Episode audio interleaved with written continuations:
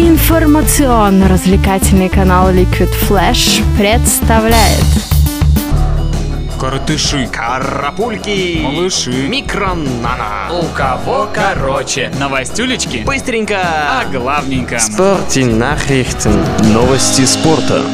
Российская теннисистка Анастасия Павлюченкова вышла во второй раунд Кубка Кремля. В первый день турнира она обыграла Каролину Гарсию из Франции.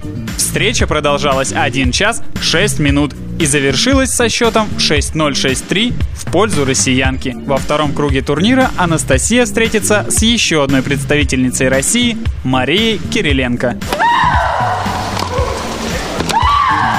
Петр Свидлер в седьмой раз стал чемпионом России по шахматам. Второе место занял Ян Непомнящий. В последнем туре он победил Владимира Крамника и сравнялся с лидером по очкам. В активе у обоих оказалось по 6,5 баллов. Согласно формату турнира, для определения чемпиона между шахматистами были проведены две дополнительные партии с укороченным контролем времени. В первой победу одержал Свидлер, а во второй была зафиксирована ничья. Итог тайбрейка 1,5 против 0,5 в пользу Свидлера. Континентальной хоккейной лиге минувшим вечером состоялось 4 поединка. Самый интересный был сыгран в Омске, где оживший авангард, победивший в двух последних матчах, принимал Акбарс. Стартовый отрезок игры остался за гостями. К середине первого периода они уже вели со счетом 2-0, но ястребы смогли собраться и ближе к концу 20-минутки одну шайбу отыграли, а на старте второго периода сравняли счет. Автором обеих шайб стал Дмитрий Семин, а его ассистентом оба раза выступил Александр Фролов. В третьем периоде амичи усилили давление на ворота казанцев, однако забить еще раз им не удалось. А в овертайме Янни Песанин оказался один перед воротами авангарда и забросил победную шайбу, установив итоговый счет 3-2 в пользу Акбарса. Борис вчера вечером выиграл у Торпеда 4-2. Московские динамовцы тоже забили 4 шайбы в ворота Югры, а пропустили только одну. Аутсайдеры лиги Автомобилист и Витязь играли в Екатеринбурге и выявили победителя лишь в серии буллитов. Им оказался Автомобилист. Итоговый счет 2-1. Сегодня в КХЛ будет сыграна лишь одна игра. В Братиславе в одном из самых принципиальных противостояний лиги встретятся Слован и Лев.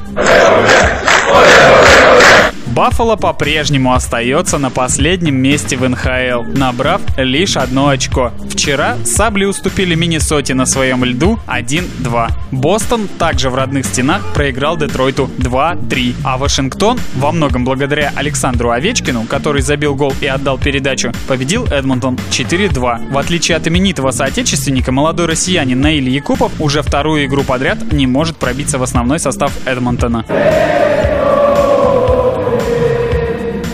Сегодня вечером футбольные сборные Европы сыграют последние отборочные матчи чемпионата мира 2014 в своих группах. Сборная России в Баку будет играть с Азербайджаном. Сейчас наша национальная команда занимает первое место в группе F, имея в активе 21 очко. Идущая следом команда Португалии набрала 18 очков. А это значит, что российской команде достаточно сегодня сыграть в ничью, чтобы победить в группе и со спокойной душой готовиться к поездке на чемпионат мира в Бразилию. Последний раз сборная России играла на мировом футбольном форуме в 2002 году. Тогда наши парни заняли третье место в группе и не вышли в плей-офф, пропустив вперед бельгийцев и хозяйку турнира, сборную Японии. А в Москве после поражения от японцев прошла волна погромов и массовых беспорядков. Так что сегодня вечером болейте за сборную России. Но давайте обойдемся без происшествий. У кого короче? короче.